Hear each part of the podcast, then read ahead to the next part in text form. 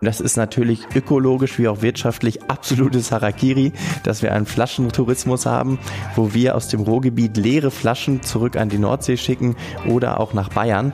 Von daher setzen wir uns als Familienunternehmen dafür ein, dass wir eine gemeinsame Poolflasche im Bügelbereich haben, die alle Brauereien nutzen können.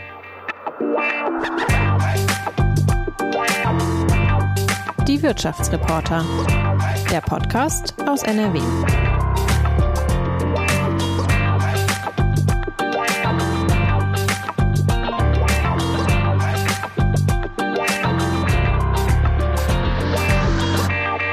Hallo und herzlich willkommen zu einer neuen Folge von Die Wirtschaftsreporter, ein Podcast der Westdeutschen Allgemeinen Zeitung.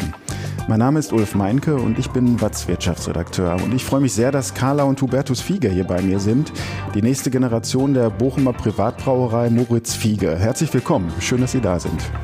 Vielen Dank. Vielen Dank für die Einladung. Ja, die Brauerei Moritz Fiege, das ist ein Familienbetrieb. Ähm, rund 40 Jahre lang haben zwei Brüder das Unternehmen geführt, Hugo und Jürgen Fiege. Die beiden sind so um die 70 äh, Jahre alt jetzt äh, und ihre Unterschriften, die stehen auch immer noch auf dem Fiege-Pilz ähm, auf dem Flaschenetikett. Aber ihre Nachfolge im Unternehmen, äh, die ist äh, seit einigen Monaten geklärt. Äh, Carla und Hubertus Fiege übernehmen die Leitung.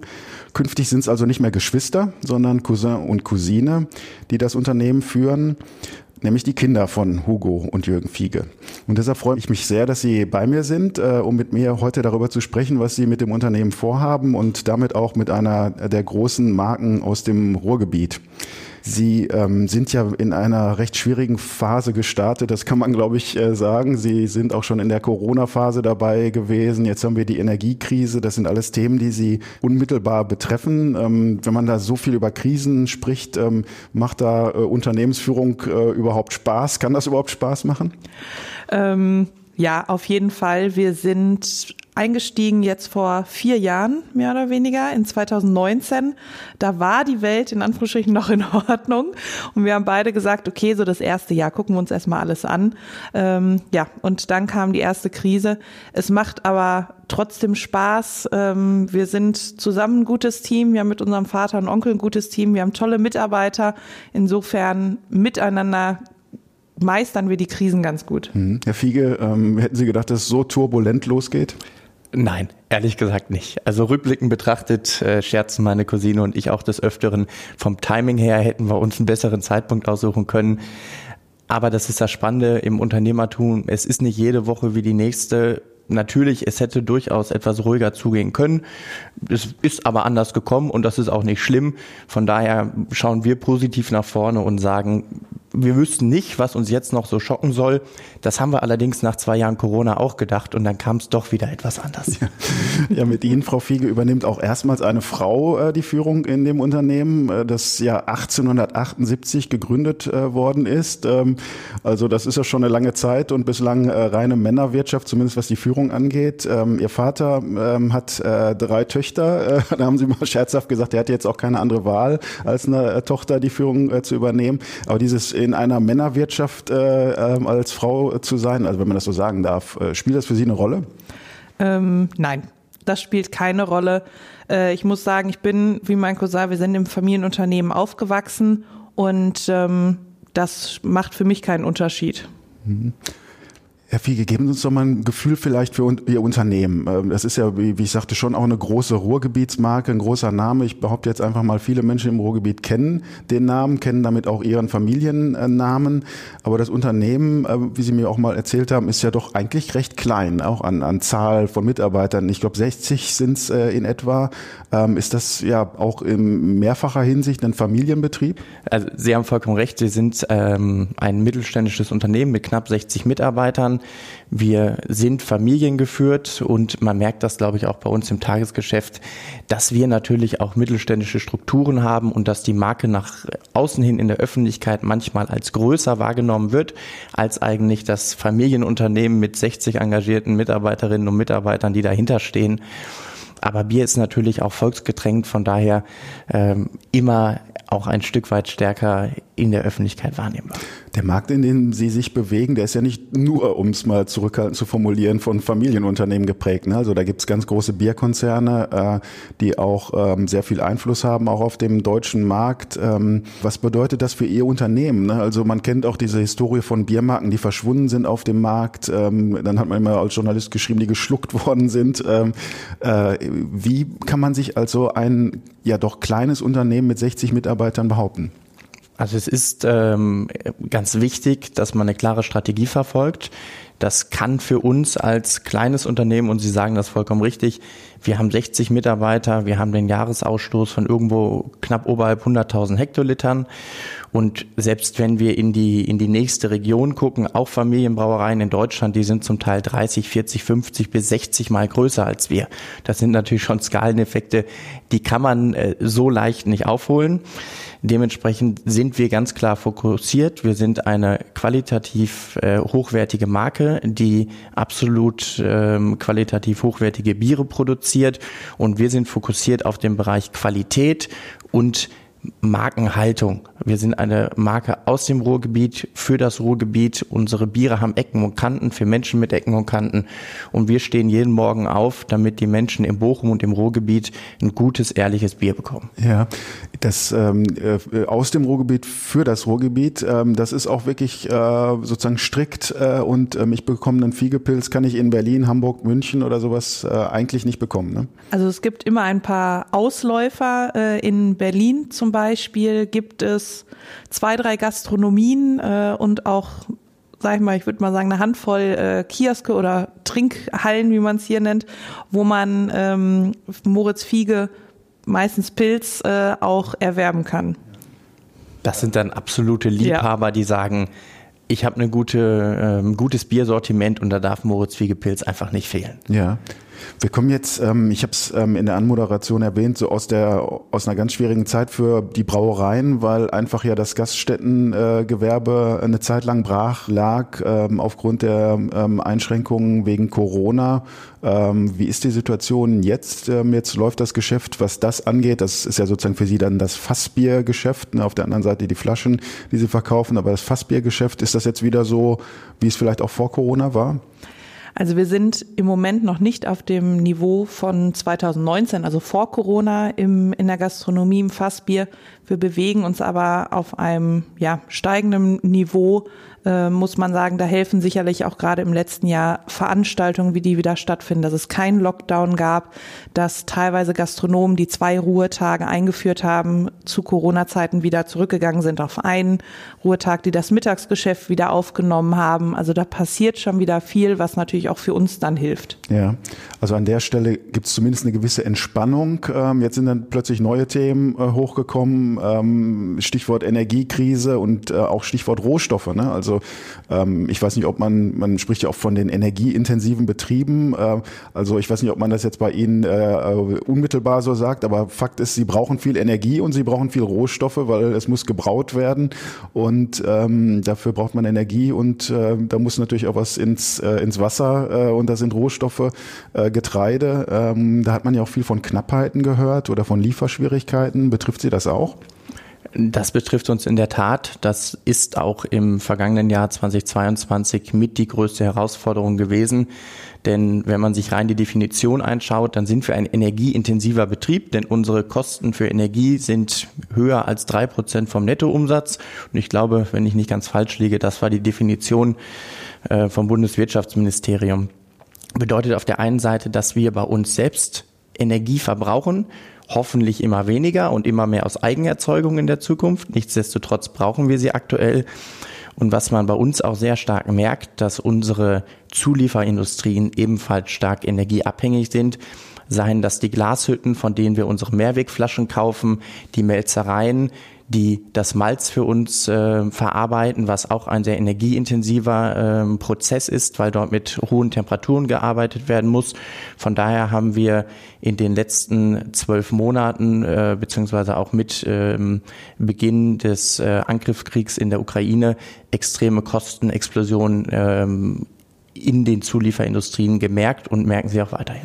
Man spricht ja bei der Ukraine auch gerne von der Kornkammer der Welt, ähm, also ein großer Getreidelieferant. Ähm, wo kommen Ihre Zutaten her? Sind die auch mal aus der Ukraine gekommen? Aus der Ukraine nicht. Wir kaufen unser ähm, Malz bei Melzereien im Ruhrgebiet ein, die dann allerdings wiederum von Landwirten aus Deutschland und zum Teil aus den Niederlanden oder aus Dänemark ihr ähm, Gersten, äh, ihr Gerstenmalz beziehen. Was man allerdings merkt, in der Ukraine wird und wurde sehr viel Weizen angebaut und natürlich ist diese Erntemenge, die fehlt jetzt einfach aktuell auf dem Weltmarkt, was dazu führt, dass auch äh, das Weizenmalz oder das Gerstenmalz aus allen anderen Regionen durch die Knappheit äh, bei der Versorgung teurer geworden ist. Hm, jetzt haben wir über die Rohstoffe gesprochen, die Energie kommt dazu. Ähm, welche Energie brauchen Sie? Also ist das Strom oder, oder Gas oder was? Wie kriegen Sie Ihre Kessel zum Kochen? Wir brauchen äh, für die Herstellung, die Abfüllung brauchen wir Gas und haben einen äh, Dampfkessel, ähm, wo wir halt mit dem Gas unseren Dampf äh, herstellen, den wir, den wir benötigen, plus natürlich auch Strom für die anderen Anlagen. Kann denn so eine Brauerei irgendwann mal klimaneutral äh, werden? Äh, die Bundesrepublik Deutschland soll es bis 2045 sein. Äh, geht das klimaneutral Bier brauen? Das ist auf jeden Fall ein großes Ziel. Ob man dann nachher die Klimaneutralität zu 100 Prozent durch die eigenen Maßnahmen erreichen kann, das wird sich zeigen. Aber klimaneutral durch Kompensation, das ist ein Ziel und das sollte man auch, da sollte jedes Unternehmen verfolgen. Auch wir sind ähm, in den letzten Zügen erstmalig unsere CO2, unseren CO2-Fußabdruck zu bestimmen, damit wir auch dann ganz zielgerichtet sagen können, wo erzeugen wir in unserem Unternehmen die meisten Emissionen und wie können wir positiv darauf einwirken, dass es weniger werden. Sie brauchen CO2 ja auch für den Brauprozess, ne, wenn ich das richtig verstehe. Ich bin natürlich kein äh, gelernter Brauer, aber äh, aus CO2 entsteht ja dann Kohlensäure, ähm, wenn ich es richtig äh, verstanden habe. Es gab ja mal diese äh, Überschriften der Kohlensäureknappheit. Ähm, äh, ist das immer noch ein äh, Thema? Also wir brauchen die Kohlensäure insbesondere für die, für die Prozesse, für den Herstellungsprozess. Ähm, die Kohlensäure, die im Bier ist, die wird bei der alkoholischen Gärung, entsteht die von, von alleine. Brauchen das nur zum Beispiel beim Vorspannen von Flaschen und äh, Fässern. Das heißt, es kommt äh, Kohlensäure rein, um einmal das, sag ich mal, den Sauerstoff zu verdrängen, äh, damit auch wirklich nichts in der Flasche oder im, im Fass ist, weil Sauerstoff nicht gut ist fürs ähm, Bier. Deswegen alles, was im Bier ist, das passiert durch einen natürlichen Vorgang. Ja. Jetzt ist gut rübergekommen, ähm, sage ich mal, dass die Kosten, und das versteht, glaube ich, auch jeder, ja stark gestiegen sind in verschiedenen Bereichen. Äh, am Ende äh, die Verbraucher ähm, sehen dann äh, einen Preis für einen Kasten, äh, der hat eine bestimmte Höhe und der Preis ist natürlich nicht niedriger geworden in den vergangenen Jahren. Bleibt ihnen gar nichts anderes übrig, als da irgendwann auch nochmal drauf zu satteln? Also wir versuchen natürlich und nicht erst seit, äh, seit den letzten zwölf Monaten, sondern wir versuchen natürlich generell immer wirtschaftlich zu arbeiten, viele Optimierungen, interne Optimierungen voranzutreiben, um auch Kostensteigerungen kompensieren zu können.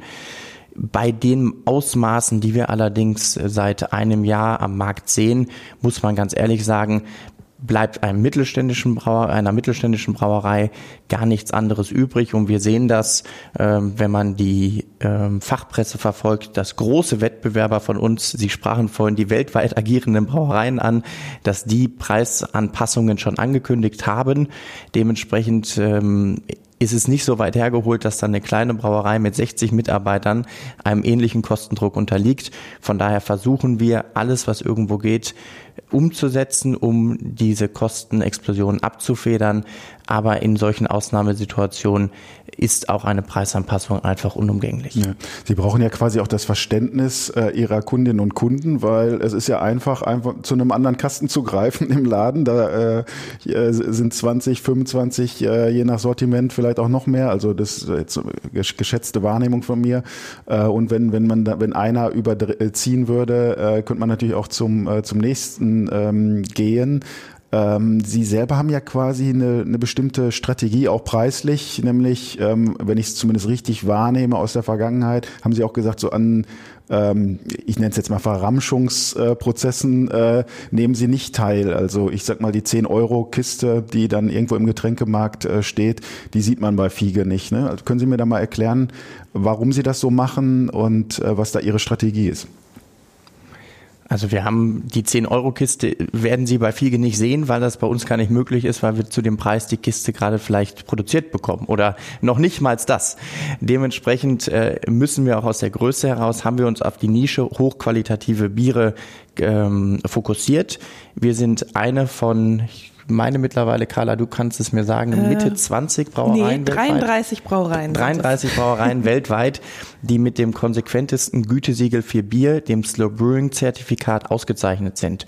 Und genau das ist unser Thema, dass wir sagen, ja, ein Kasten Pilz von Moritz Fiegel, der ist ein Stück weit hochpreisiger als das von anderen Wettbewerbern aus Deutschland. Allerdings muss man hier differenzieren, sprechen wir über den Listenpreis oder den Angebotspreis. Für uns aber eine ganz wichtige Notwendigkeit, denn 10 Euro können wir nicht produzieren und wir wollen nur gute Qualität haben und deshalb haben wir uns auch äh, unter werfen wir uns jedem Jahr den Slow Brewing Audit, denn das bedeutet für uns nur die hochwertigsten Rohstoffe und gleichzeitig eine traditionelle Brauweise, die die besten Biere zum Vorschein treten lässt. Ich habe, äh, weil es so selten war, äh, ist äh, mir ein Prospekt reingeflattert, wo tatsächlich sogar ein Fiege-Angebot mal war. Ich habe äh, gedacht, ich habe hab ich tatsächlich sogar noch nie gesehen. Hier sind es jetzt 15,49 Euro, wenn ich das richtig sehe. Ähm, da gibt's allerdings dann auch ganz krasse Konkurrenten hier noch ne, mit 6,66 Euro. Also da muss ich tatsächlich sogar auch den Kopf äh, äh, schütteln, wobei das ist dann ein kleineres äh, äh, Sortiment. Oder drei Kästen je 5,88 Euro. Also da merkt man ja doch auch, dass, äh, dass da doch auch ein heftiger Wettbewerb einfach noch tobt. Ne? Ähm, definitiv wie mein Cousin gerade schon sagte, wir versuchen uns durch unsere Qualität, die wir auch mit unserem Slow Brewing Siegel hinten auf jedem Etikett drauf haben, als auch über unsere Haltung und ähm, ja Mission, die wir mit unserer Marke transportieren können, da einfach zu unterscheiden und hervorzutreten. Also Industriebier, sage ich jetzt mal, wird einfach auch anders gebraut? Ja, es gibt andere Herstellungsverfahren. Wir konzentrieren uns bei auch zertifiziert durch Slow Brewing äh, sehr traditionell. Da spielt das Thema Zeit eine große Rolle. Unsere Biere werden mindestens 30 Tage gelagert ähm, und allein dieser Zeitfaktor plus Herstellungsprozess plus die Abfüllung dann noch, dann weiß man, Zeit natürlich ist Geld. Ähm, man kann aber auch durch andere Verfahren innerhalb von sieben Tagen. Also wenn man es wenn auf die Spitze treibt vom ähm, Sud, vom Einbrauen des Bieres bis zur Abfüllung in die fertige Flasche, kann man es auch in sieben Tagen hinbekommen widerspricht aber in allem, wie wir unsere Biere sehen und wie wir unsere Biere produzieren und brauen wollen. Denn wir wollen die traditionelle Herstellungsweise, und das ist, wie Carla gerade sagte, das Thema Brauen mit Zeit. Durch Zeit kann sich das Bier, ein Naturprodukt, auf natürliche Art und Weise stabilisieren und es ist nachher einfach deutlich ausgewogener im Geschmack. Wir stehen da mit 100 Prozent äh, dahinter. Das ist unsere Philosophie. Aber Sie können sich gut vorstellen, ähm, als Wirtschaftsjournalist, wenn ich für den Brauprozess 40 Tage brauche, wovon 30 Tage Lagerung bei 0 Grad stattfinden, ist das teurer, als wenn ich ein Bier nach sieben Tagen in der Flasche habe. Ja, als ähm, kleines ähm, Brauereiunternehmen müssen sich ja auch abheben im Markt. Also äh, das äh, hat natürlich mit Marketing zu tun, das hat mit Preisen zu tun, aber auch natürlich sehr stark mit dem Produkt und also mit dem Geschmack. Ähm, steht denn aus Ihrer Sicht das Fiege Bier für einen bestimmten Geschmack und äh, wenn ja, welcher Geschmack ist das? Also ich würde sagen, gerade für unser Pilz, aber auch für unsere anderen zehn Sorten kann man sagen, wir machen Bier mit Charakter für Menschen mit Charakter. Und wir haben für all unsere elf Sorten eigene Rezepturen, das heißt genau eigene Rohstoffe, die wir dafür einkaufen. Das ist schon mal ein sehr, sehr wesentlicher ähm, Bestandteil für die ja, Qualität ähm, der unserer Biere. Und Biere aus der Familienbrauerei Moritz Fiege, die haben immer einen Hopfencharakter. Also wenn wir über das Moritz Fiege Pilz sprechen, dann schmecken sie, dass da ordentlich Hopfen drin ist. Das hat eine schöne Hopfenaromatik, eine eher bittere Hopfenaromatik, die aber ausgewogen ist. Denn uns ist wichtig, wenn man einen Pilz von Moritz Fiege trinkt, dann muss man das auch schmecken. Und das ist auch ein Stück weit die Philosophie, die man durch all unsere Sorten hinweg merkt. Wir haben auch ein sehr leckeres Helles, aber auch das Helle von Moritz Fiege hat vielleicht wieder ein bisschen mehr Hopfen als ein Helles von einer anderen Brauerei. Welche Rolle spielen alkoholfreie Getränke für Sie in der Gesamtstruktur? Also wir haben aktuell zwei alkoholfreie Sorten, ähm, alkoholfreies Pilz und alkoholfreies Radler, die, ähm, wo wir auch merken in den letzten Jahren, dass die Absätze da steigen und ähm, die Beliebtheit immer größer wird. Ja, und die, Ihre Brauerei die ist ja mitten in der Stadt äh, in Bochum seit äh, seit Anbeginn. Äh, war das immer schon der Standort? Also auf jeden Fall schon sehr, sehr lange, ne? Ja, äh, seit seit Anbeginn äh, sind wir da und ein bisschen, sag ich mal, eingekesselt durch das Gleisdreieck. Ähm, einmal der Personenverkehr mit dem Hauptbahnhof direkt nebenan und dann noch auf der anderen Seite der Güterverkehr. Ja, das ist auch so, ähm, Sie, Sie wollen ja, glaube ich, auch wirklich so diese Bochumer Marke sein. Ne? Also Sie sind natürlich auch die bekannteste Bochumer Marke, ähm, auch der Stadionlieferant beim VfL Bochum. Ähm, welche Rolle spielt das äh, für, für Sie, da diesen Vertrag beim VfL zu haben? Wie lange läuft der eigentlich noch? Der läuft, jetzt muss ich gerade überlegen, wir haben vor jetzt anderthalb Jahren, zwei Jahren haben wir den Vertrag um fünf Jahre verlängert, also noch drei Jahre. Ähm, die Partnerschaft ist für uns sehr besonders. Die läuft auch schon seit über 20 Jahren. Und ähm, klar, es ist für uns als einzige Bochumer Brauerei mit dem äh, sage ich mal, großen Bundesliga-Verein ähm, und tra auch traditionellen Vereinen zusammenzuarbeiten oder da eine Partnerschaft zu haben, spielt eine große und äh, bedeutende Rolle für uns. Sie selber, ähm, vielleicht sprechen wir mal ein bisschen über dieses, ähm, da übernimmt die nächste Generation. Die Namen äh, ihrer Eltern stehen auf der Flasche, ähm, habe ich äh, äh, schon erwähnt. Ähm, Sie selber haben auch ähm, jetzt das äh, Geschäft ähm, ja sich Stück weit angeeignet oder gelernt, aber auch, äh, auch eine Ausbildung äh, dementsprechend gemacht. Ne? Vielleicht, Frau Fiege, sagen Sie mal so, wie Sie so in diese Firma gekommen sind? Ähm, ich glaube, ganz begonnen hat es irgendwie schon in, in Kindheitstagen, wenn man schon so auf dem Hof äh, irgendwie unterwegs war mit den Mitarbeitern, die man schon sehr lange kannte. Ich habe äh, nach meinem Abitur ein äh, Studium in Hamburg äh, begonnen, ähm, Wirtschaftspsychologie. Ja, war danach auch noch äh, in einem Modeunternehmen in Hamburg tätig und bin danach zurück ins Ruhrgebiet gekommen und habe äh, in Wittenherdecke studiert. Da gab es einen Studiengang, den gibt es leider nicht mehr, äh, Family Business Management. Management. Und zwar BWL im Prinzip für Familienunternehmen. Und ähm, ja, habe äh, nach äh, hab verschiedene Bereiche im, im Bereich Vertrieb, Personal gearbeitet. Und als die Entscheidung dann gefallen ist, dass Hubertus und ich äh, das in Zukunft operativ übernehmen werden, war ich auch noch ein Jahr in Österreich äh, bei einer Brauerei und habe wie so eine Art Trainee gemacht und einmal alle Stationen durchlaufen.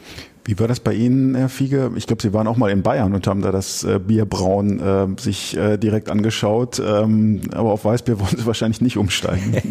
Nein, das ist korrekt. Ähm, ich habe auch einen betriebswirtschaftlichen Hintergrund. Ich habe nach dem Abitur Betriebswirtschaft studiert, äh, einen Masterstudien, einen Bachelorstudiengang und bin dann nach München gegangen an äh, eine Braumeisterschule Dömens. Das ist eine ganz alte Institution in der Brauindustrie und habe dort meine Ausbildung zum Brau- und Malzmeister absolviert und habe dann auch nach äh, Abschluss dieser Ausbildung bei der Handwerkskammer für München und Oberbayern, so hieß es damals, ähm, meine Braumeister, mein Braumeisterabschluss gehabt. Bin dann noch einmal zurück an die Uni, habe ein Masterstudium in Betriebswirtschaft absolviert, habe dann knappe vier Jahre in einer Unternehmensberatung gearbeitet. Und als sich immer stärker herauskristallisierte, dass Carla und ich in die Unternehmensnachfolge einsteigen werden, bin ich dann quasi abgebogen in Richtung Brauindustrie und habe auch ähm, in einer Kölner Brauerei ein Trainee gemacht ähm, und war noch kurz im Westerwald bei einer befreundeten Brauerei, so dass ich dann nach vier Jahren Unternehmensberatung noch zwei Jahre knapp äh, Brauindustrie hatte, bevor es dann in Bochum losging. Und Ihr Übernahmemodell, wenn ich es von außen richtig äh, gesehen habe, war so, dass Sie auch so ein bisschen nebenher gelaufen sind äh, mit, mit Ihren Eltern, um das quasi so, so einen sanften Führungswechsel dann zu machen. Ne? Ja, wie gesagt, wir sind vor vier Jahren eingestiegen und ähm, haben jetzt die letzten vier Jahre gemeinsam mit unseren Vätern äh, zusammengearbeitet, konnten da natürlich auch sehr, sehr viel lernen und befinden uns jetzt so in den, in den letzten Zügen, würde ich mhm. mal sagen. Also, dass dann die, äh, die Elterngeneration äh, endgültig sagt, äh, das Büro ist jetzt hier, da muss ich nicht mehr so oft sein. Ja. ja. Aber auch rückblickend betrachtet, wir haben auf der Fahrt hierhin noch drüber gesprochen, war es für uns genau die richtige Entscheidung. Wir würden es immer wieder so machen, einen schrittweisen Übergang, insbesondere natürlich auch mit dem Wissen, was wir heute haben, was in den vergangenen drei Jahren mit Corona-Krise und äh, Kostenkrise, Energiekrise auf uns als Unternehmen zugekommen ist. Und so war das sehr wertvoll, dass wir diesen schrittweisen Übergang hatten. Das würden wir immer wieder so machen. Denn auch wenn man das Unternehmen schon von Kindheitstagen an kennt, was wirklich auch überwältigend war, ist die Komplexität, die man in einem produzierenden Gewerbe hat. Denn sie haben ja wirklich vom Einkauf der Rohstoffe über den gesamten Produktionsbetrieb bis hin zum Marketing, Vertrieb eigentlich alles mit abgedeckt. Und da ist es auch schon gut und da freue ich mich jeden Tag, dass ich Carla an meiner Seite habe, dass man das als Team angehen kann. Mhm. In dieser Übergangsphase, das war so mitten in der Corona-Zeit, da gab es auch mal eine umstrittene äh, Entscheidung, äh, Stichwort Tarif. Ähm, da haben Sie als Unternehmen sich entschieden ähm, zu sagen, wir steigen äh, da aus. Ähm, warum haben Sie das gemacht? Also das vorrangigste Ziel, was wir da natürlich hatten, war die Sicherung der Brauerei, um auch langfristig die Arbeitsplätze, die wir jetzt haben, zu halten und auch neue zu schaffen.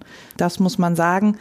Wir sind natürlich wesentlich ist Flexibilität, die wir haben wollen und haben müssen, auch im Moment im, im Arbeitsmarkt, um da auch bestehen zu können. Da muss man vielleicht auch mal unpopuläre Entscheidungen treffen. Mhm. Können Sie sich vorstellen, auch wieder zurückzukehren in den Tarif?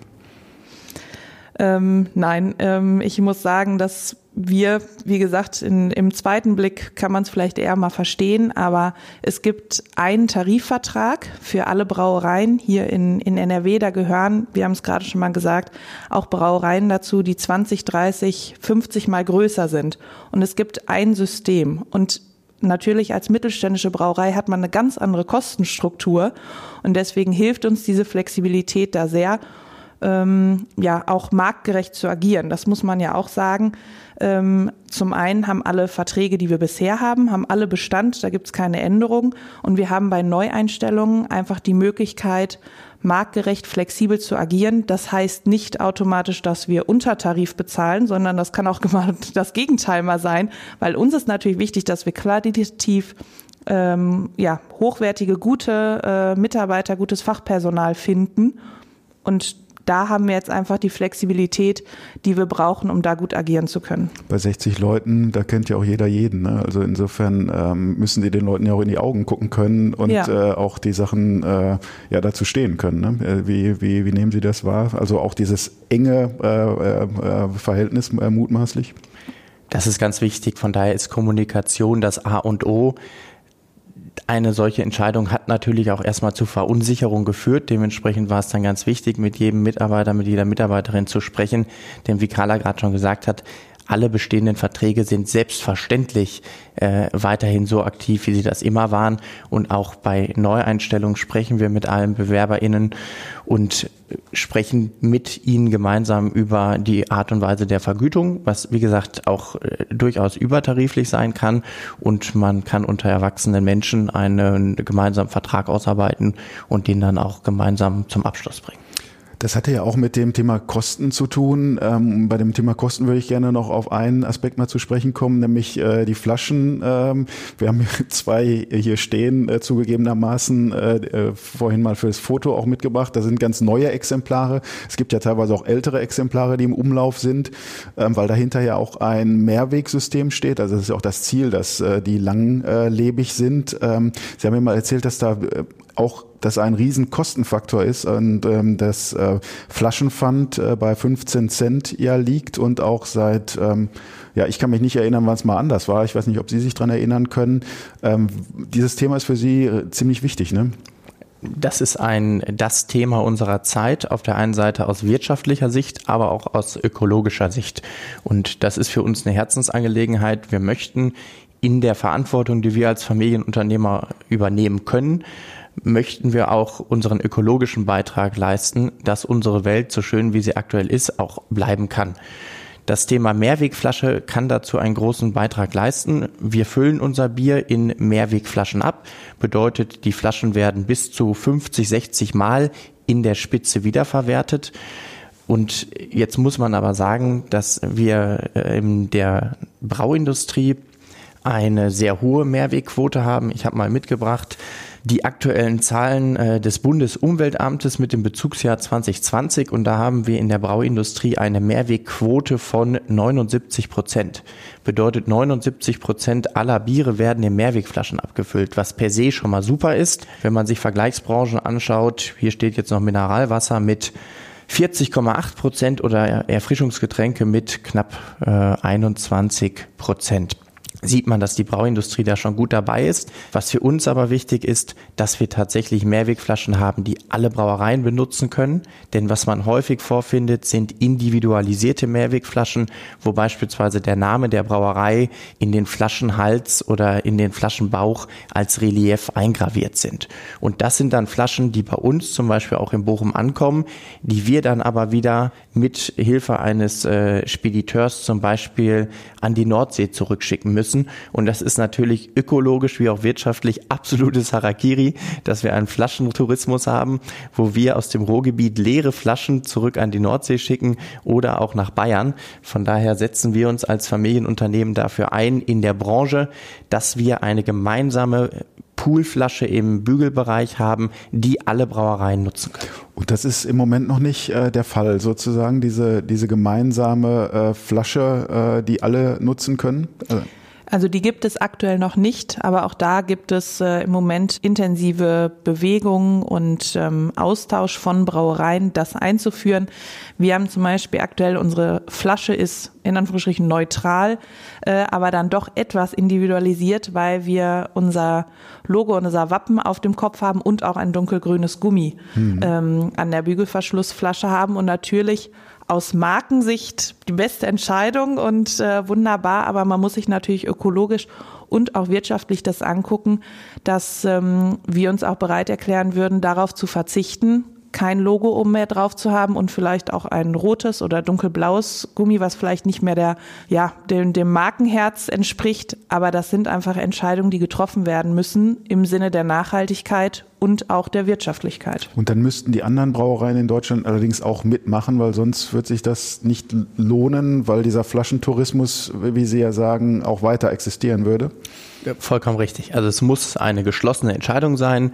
Unsere Flasche an sich ist schon eine neutrale Flasche, die kann auch von anderen Brauereien genutzt werden. Nur der Bügelkopf ist noch individualisiert und wir versuchen uns dafür einzusetzen über Verbandsarbeit, über auch viele persönliche Gespräche mit anderen Brauereien, die ebenfalls eine Bügelverschlussflasche nutzen. Kommt, lasst uns den Schritt gehen, lasst uns alle an einem Strang ziehen.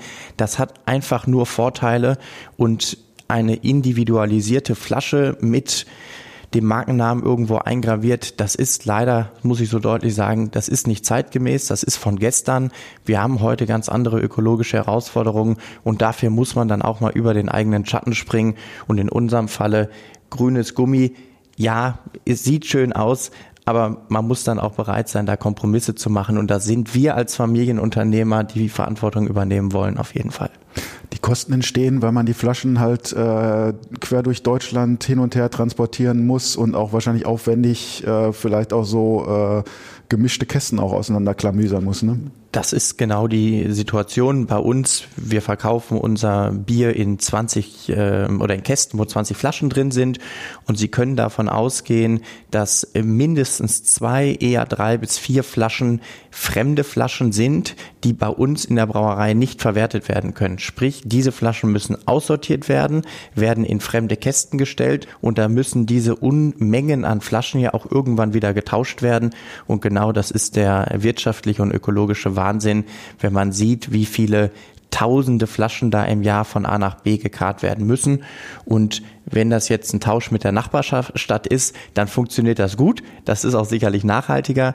Aber wenn wir nach Bayern oder bis an die Nordsee fahren müssen oder die Flaschen dorthin fahren müssen, dann ist das Wahnsinn. Wird das aus Ihrer Sicht auch was bringen, äh, das Flaschenpfand, das wir jetzt bei 15 Cent liegt, zu erhöhen? Sie sprechen mir aus dem Herzen, das wäre ganz, ganz Das war eine wichtig. Frage. Ich will, Nein, Ihre, Ihre Frage trifft auch den Zeitgeist, denn wir haben bei den Bügelverschlussflaschen einen Pfandwert von 15 Cent. Wenn wir die Flasche aktuell neu kaufen, dann müssen wir knappe 50 Cent investieren. Sie sehen, da ist ein riesen Delta zwischen dem Pfandwert und dem Wiederbeschaffungswert. die Flasche ist viel teurer eigentlich als das Pfand. Genau. Ne? Also, oh, ich habe noch ein paar zu Hause. Ich könnte Ihnen die für bei 20 Cent. Die, die, die Flasche kostet ähm, aktuell natürlich durch die gestiegenen Glaspreise etwas höher, aber die Flasche mit dem Bügelverschluss liegt aktuell ungefähr bei 50 Cent. Und das ist natürlich ein, ein Riesenunterschied zum Pfandwert. Gleiches gilt für die Bierkiste. Dort haben wir einen Pfandwert von 1,50 Euro auf der Kiste an sich. Wenn Sie heute die Kisten neu kaufen, müssen Sie irgendwo zwischen 7 Euro bis 9,50 Euro pro Kiste äh, kalkulieren. Und Sie haben vorhin angesprochen, ich kenne den Pfandwert auch nur mit 15 Cent beziehungsweise ähm, damals dann 30 Pfennig. Und ich möchte nichts Falsches sagen, aber ich glaube, dass wir diese Pfandsätze in Deutschland seit den 60er Jahren unverändert haben. Ähm, können Sie sich eigentlich auch eine Dose äh, mit Fiegepilz vorstellen, also Dosenbier? Ähm, wir hatten sogar mal eine Dose, ich würde mal sagen bis ein, zwei Jahre, bevor das Dosenpfand eingeführt wurde. Und im Moment würde ich sagen, konzentrieren wir uns aber eher auf die, auf die Bügelverschlussflasche und äh, das Mehrweggebinde. Aber passt das denn auch zu dem ähm, ja, Slow Brewing äh, und ähm, ja, nachhaltig äh, Konzept? Also sind die Dosen aus Ihrer Sicht äh, so, dass man die auch als nachhaltig bezeichnen kann? Es ist immer die Frage, wie wird mit der Dose umgegangen, wenn sie geleert wurde. Wenn sichergestellt werden kann, dass die Dose wieder einem Recyclingkreislauf zugeführt wird, dann kann auch die Dose ein sehr nachhaltiges Gebinde sein. Von daher wollen wir uns gar nicht hinstellen und sagen, Mehrweg ist besser als Einweg. Es ist immer die Frage, wie wird es gelebt? Denn wir haben ja auch vorhin schon drüber gesprochen, dass auch Mehrwegflaschen, die bis an die Nordsee zurück müssen, nicht unbedingt nachhaltig sind, sondern es geht darum, wie wird es gelebt? Und da kann auch die Dose, wenn sie einen hohen äh, Recyclinganteil hat, ein nachhaltiges Gebinde sein. Und gerade bei uns mit einem sehr regionalen Vertriebsgebiet sagen wir eh, das ist jetzt der kleine Werbeblock, das ist ein nachhaltiges Bier, denn ein Bier, was von Bochum bis nach Essen, Mülheim, äh, Wuppertal oder Hattingen fährt, das ist sehr kurz unterwegs. Es gibt super Biere in Bayern, aber die brauchen wir gar nicht unbedingt im Ruhrgebiet, wenn die erst 650 Kilometer einmal die Autobahn hier hochgefahren werden müssen. Im Moment ist die Realität die Flasche und auf dem äh, auf der Flasche, wie erwähnt, stehen die Namen ihrer Eltern im Moment noch, äh, Jürgen und Hugo. Ähm, ich war mal bei Ihnen, da haben die gesagt, ja, äh, wenn Sie wissen wollen, wann der äh, Generationenwechsel komplett vollzogen ist, dann gucken Sie einfach aufs Etikett. Irgendwann stehen da die anderen Namen. Äh, ist denn äh, klar, wann Sie neue Etiketten jetzt äh, drucken werden? Ähm, noch nicht ganz. Wir äh, bestellen natürlich regelmäßig neue Etiketten, ähm, aber äh, ich würde sagen, die, die nächste größere Bestellung ähm, wird äh, dann geändert. Wir haben aber noch ein paar Etiketten von den alten. Und wir wollen da ja auch nachhaltig agieren. Genau. Von daher wird auf jeden Fall erst der vorhandene Bestand genutzt. Würden Sie eigentlich sagen, das Unternehmen Fiege ist unverkäuflich? Also wenn da jetzt irgendwie jemand anklopft, irgendein großer Braukonzern und sagt, wir haben hier einen Koffer voll Geld, wollen Sie sich nicht das Leben ein bisschen leichter machen? Sie können mehr frei haben, Sie könnten Freizeit haben, wir haben hier ein paar Millionchen für Sie, würden Sie dann verkaufen? Da muss aber schon jemand sehr vehement klopfen. Also ich kann Nee. mir gerade kein Szenario vorstellen, wo äh, wir da schwach werden würden. Ich auch nicht. Okay, das ist ein schönes Schlusswort. Ich möchte mich sehr herzlich bedanken bei Ihnen, bei Carla und Hubertus Fiege. Toll, dass Sie da waren und dass wir ins Gespräch kommen konnten. Liebe Zuhörerinnen und Zuhörer, ich sage auch Ihnen vielen Dank, dass Sie dabei waren. Äh, empfehlen Sie uns gerne weiter. Folgen Sie uns kostenlos in Ihrer Audio-App, zum Beispiel bei Spotify, Apple Podcasts, Google Podcasts und geben Sie uns, wenn Sie mögen, eine gute Bewertung. Das hilft uns nämlich im Ranking, damit man uns findet und damit vielleicht auch Leute, die unseren Podcast noch nicht kennen, auch mal reinhören. Schicken Sie mir auch gerne ein Feedback Feedback ähm, über meine Social Media Accounts, Twitter oder LinkedIn. Ich freue mich immer, wenn ich da was von Ihnen höre. Ja, nochmal herzlichen Dank, dass Sie da waren. Es war sehr schön, sehr spannend und alles Gute. Vielen Dank. Auch ich danke für das schöne Gespräch. Ein Podcast der Walz.